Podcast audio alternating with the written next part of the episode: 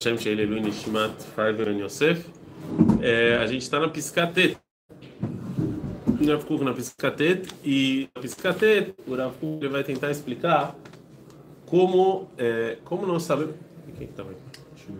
Ah, Piscatet. Falar em hebraico, ele fingiu Israel aqui. Não, a gente pode acontecer. Na Piscatet. na Piscatet, o Rav Kuk ele vai.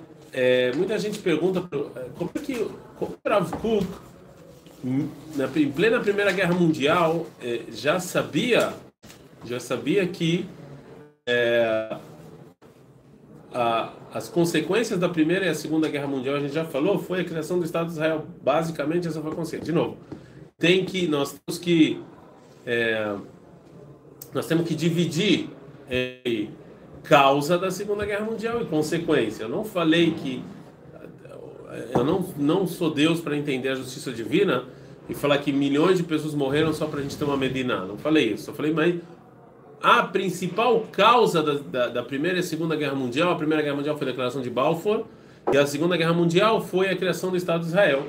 Né? E não, não. Não, não, não. Não, não, não, não, não. Não que iniciou a guerra. Não iniciou. Não causa. O que é consequência? Depois que é, é consequência. Não, eu falei. Eu falei não Não, eu falei. A causa eu não sei. Eu estou falando da causa espiritual. Ah, então desculpa, eu falei errado. A causa espiritual eu não sei. Eu não sei a causa espiritual. Eu estou falando de causa espiritual, não isso que ensinaram Ferdinando. Não, estou falando.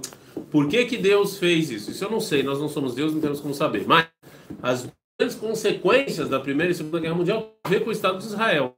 E o Rav Kuk já falou isso aqui no, no Orota Milhamá, a gente já viu isso, né?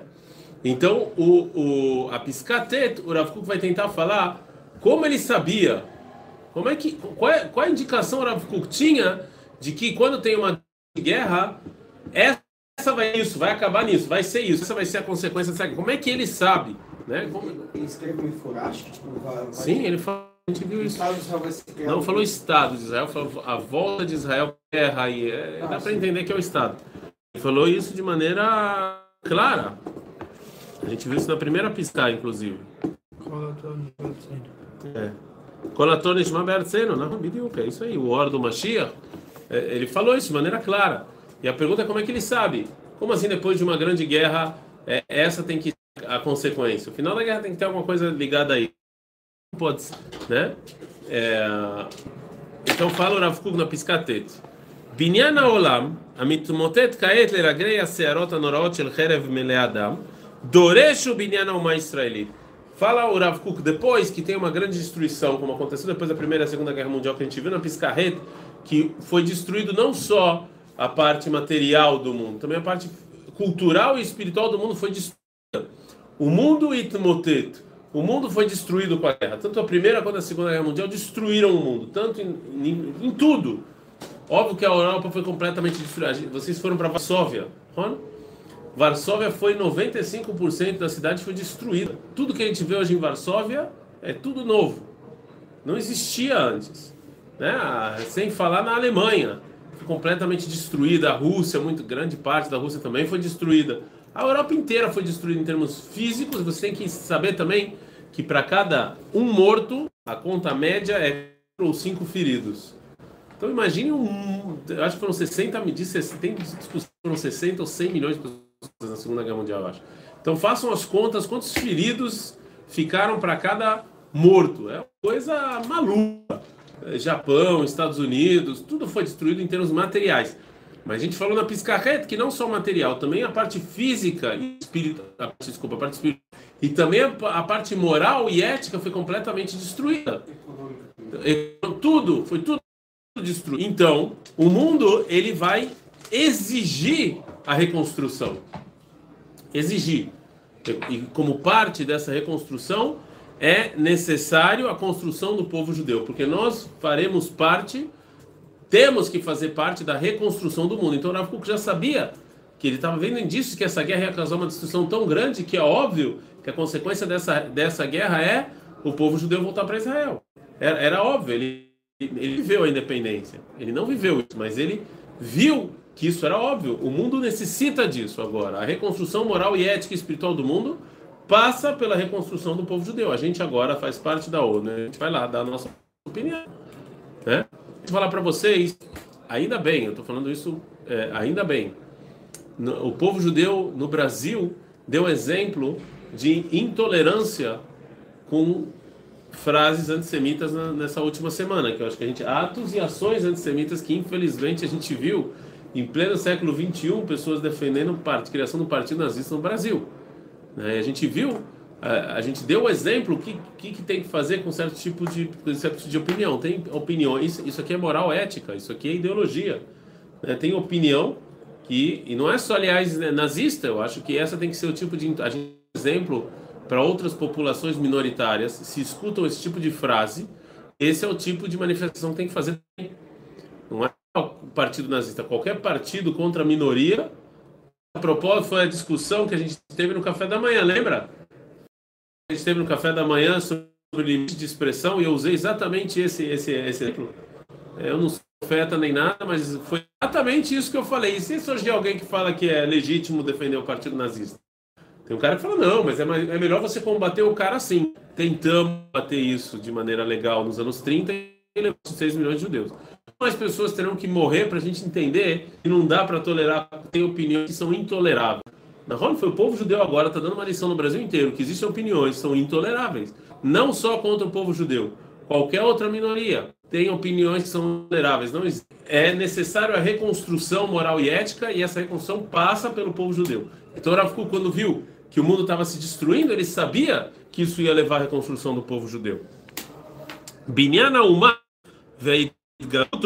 o Inyan errado. Agora fala Rav olha só, tem que entender uma coisa. Não existe somente construir o espírito do povo judeu. Não existe. O espírito do povo judeu ele necessita de um lugar físico. Então eles juntos. E é, e é muito confuso Brincadeira ainda. É, ele é muito e é muito confuso isso. A gente não muitas vezes não tem a paciência. A gente, a gente quer só Torá, só faculdade, só moral e ética e não construir o exército. Se, se a gente quer ter palavra no mundo, a, a, construção espiritual e física vão vir juntos. o exército de Israel vai ser o mais forte do mundo, ou um dos mais fortes do mundo. Meu, meu filho tem uma aplicação, eu nem sei como é que ele chegou nisso, mas ele chegou lá num, ele agora está todo assim com o exército. Então ele está vendo quais são os exércitos mais fortes do mundo. Então ele falou, sim, o Brasil. Eu fiquei surpreso, inclusive, o Brasil ser o nono mais forte do mundo. Eu fiquei surpreso porque o Brasil tem capacidade. Eu sabia. Tão forte. Hã? Segundo mais poderoso da Sim, mas eu acho interessante que é poderoso da Eu não sei. Vocês sabiam que o Brasil está entre os 10. O Brasil está entre os 10 exércitos mais fortes do mundo, eu não sabia disso. Bom, não importa. Bom, não importa. Estou falando, eu acho notável. E ele falou que Israel também. Israel, apesar do país, do nós estamos entre os 10 exércitos do mundo. Ele viu lá, eu, eu não sei o número que ele falou, eu acho que foi entre os 10. Importa, eu entendi que está entre os melhores exércitos do mundo, mas isso vem essa construção junto com a construção da Yeshiva vem junto com a construção das faculdades, vem junto com a construção dos Koiler, vem junto com a publicação de livros. Não, não dá para você ser forte coisas. Se você hoje em dia no mundo você quer uma fala, você levante, a sua economia, o seu exército tem que ser forte também. você está vendo aí? Eu nem sei a partir deles mesmo. וכולו הוא מאוחד עם בניין העולם המתפורר ומצפה לכוח מלא אחדות ועליונות וכל זה נמצא בנשמת כנסת ישראל. O mundo quer unicidade. O mundo quer pessoas morais e éticas, fortes em economia e sem ganância. E tudo numa coisa só. O mundo quer unicidade. E o povo que mais simboliza essa unicidade é o povo que fala chamar isso errado. é o povo que não vê contradição entre você ter um exército forte e ter Torá. Você ter uma moral. Ao contrário, justo que tem que ter essa tem que ter o mais forte no mundo. Não o cara que é ganancioso, que é dinheiro, ou que é lá saída para o mar da Ucrânia, ou que é qualquer. Não, não é isso. Se, esse, se esses caras têm um exército mais forte, isso é perigosíssimo. Qual que é? Não sei. Qual lugar tá? Não, isso é do Brasil. Não, Israel, ah, Israel 20, ok. Estamos entre os 20 exércitos mais fortes do mundo também, não é coisa para o país. Em termos de tamanho, somos é, eles são muito maiores do que a gente. Óbvio. A gente é quinto maior país do mundo? O Israel? Não, tô falando de Israel, pô. O Israel está entre as 20 exércitos mais fortes do mundo, para um tamanho que a gente tem, é impressionante. Mas isso faz parte, é isso que eu estou falando, essa reconstrução de exército. Quais são as melhores faculdades do mundo? Aí o Ah. Ternião tá. Tá? As 10. Top É a 10. primeira. Não, não é a primeira. Em MIT. Não tá? O Ternião tá? Põe aí. Eu acho que tá. Exagerado. Eu acho que tá. Mackenzie. FAFUP, Faculdade de Funilaria e Pintura. Qual tá as melhores aí? Ah, rapidinho. Bom, eu vou falando enquanto ele vai. Mas esse tipo de coisa, essa reconstrução da faculdade, do exército. É, mas... Não, não vai ser a primeira. Vamos ver se eu acho. Mas talvez o top Como 10. Aparece? Nem aparece. não aparece. Ei, terninhões, é, vai sair. Bom, me fala quando você achar. Uhum. Né? É, Hashem, Leba. rua Hashem, rua Hashem, Lebe Kirba. Vev Adam Shargashad Nishmató, Poamot Boli, Otchoke Agdola Azul. Fala, Rafu, a gente sente que, que Deus está tá levando as coisas aqui. E, é, e, e, não dá a Neshama, pessoa que ele, que ele tem, que ele consegue ver, que ele é sensível ao que está acontecendo, ele não vai conseguir silêncio nesse momento. Ele vai sentir que existem mudanças enormes acontecendo e essas mudanças estão relacionadas a, né, ao, é, é, estão relacionadas a, a isso o judeu está tomando. Você não tem como uma pessoa que tem uma Neshamar Egishá, uma alma que, sensível, que ele entende, ele vê que tem várias forças que estão que estão aparecendo aqui no povo. Ou seja, ele ele despertem, se despertem essas forças e agora e vão e to- assumam a sua posição. O mundo precisa disso. O mundo exige isso e necessita isso. Então o povo judeu, ele é isso que foi exatamente nessa época, foi essa época entre a Segunda Guerra Mundial que os Mosdomim começaram a aparecer. Como são os mos- instituições nacionais. As instituições nacionais que hoje em dia a gente tem, o exército começou a nascer nessa época, entre a Primeira e a Segunda Guerra Mundial. É verdade que eles eram três, depois se não me chané. A Sornut, a Estadruta Tzionit, a Rabanut Arashit, todas as instituições nacionais que hoje em dia é, a gente tem, elas começaram a surgir nessa época. O povo judeu entendeu que para eu poder influenciar o mundo, a faculdade, a Universidade Ivrit, foi na época do Rav qual é? É, a melhor faculdade de Israel é The Hebrew University of Jerusalem. Ah, é? Tá em 98. Não é o Technion? Deus, aquele Technion. A vizinha engenharia. Não, por isso eu tô falando, engenharia, pô. Cara, procurar um. Não, mas no Uma- geral. Não, engenharia, professor de engenharia. Ô, Michané, eu me lembro que eu terminava numa, numa posição bem, é, bem alta em engenharia, né? É, então, assim, a gente, nós temos é, Startup Nation, a gente sabe disso. É, nós, é, esse tipo de coisa, o mundo exigiu que... que então, o Rav Kuk, quando ele viu é, essa guerra, ele já sabia. É impressionante que justo as duas, nos dois momentos em que o mundo foi mais destruído, o mundo judaico foi mais reconstruído. Está vindo junto. Todas as instituições importantes de Israel. É isso que o está falando. Abram os olhos e vejam que tem correlação. E ele viu isso no- no- quando começou a Primeira Guerra Mundial. Ele previu isso. Como é que ele sabia? De novo, quando tem uma grande discussão, o mundo quer alguma coisa nova. E quando, e o que quer dizer alguma coisa nova? Quem é que vai trazer algo novo? Somos nós, mas a gente só pode fazer isso se as nossas instituições estão muito bem feitas, estão muito bem encadas. Senão a gente não consegue. Primeiro ficou em 68. De engenharia? Eu acho que você está vendo a pesquisa do. Al Jazeera. Não, eu vi melhor, mas depois eu onde é que eu vi. Também pode ser que. E aí sempre a, a própria faculdade fala, não, a gente é o primeiro no índice tal, tal, Não, sei que eles são conhecidos, porque eu sei que tem muita gente de fora que vem estudando Tecnion. Por isso sei que eles são reconhecidos, né? Bobagem. Eu tenho- a gente tem muito estudando lá, então eu sei que eles são considerados assim. Eles são reconhecidos né? É, mundo afora. Mas tudo bem. Pode ser, eu não sei quem é que fez. esse índice aí de. Mas pode ser, não importa. Mesmo tá entre os melhores do é, eu acho que já é bastante para um país pequenininho. Né? Quatro prêmios prêmios Nobel do Terniano.